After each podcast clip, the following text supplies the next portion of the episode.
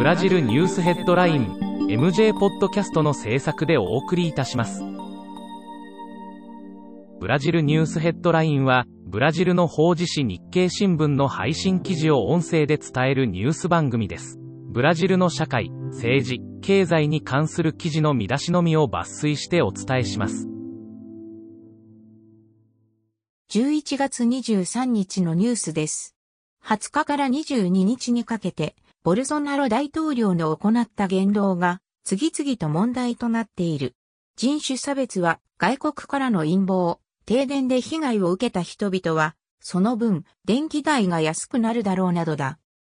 新型コロナウイルスの感染者や死者が再び増えている中、サンパウロ州、グアルーリョス市で保管されている新型コロナの検査キット686万人分が使用期限切れで廃棄処分となる可能性があると現地紙が報じた。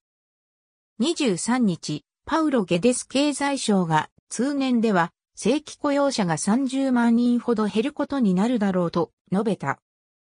中銀が発表した経済動向調査フォーカスで年末時点のインフレ予測は3.45%、国内総生産は4.5%減に情報修正された。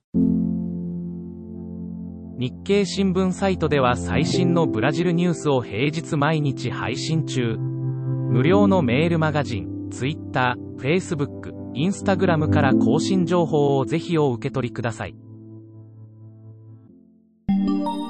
ブラジルニュースヘッドライン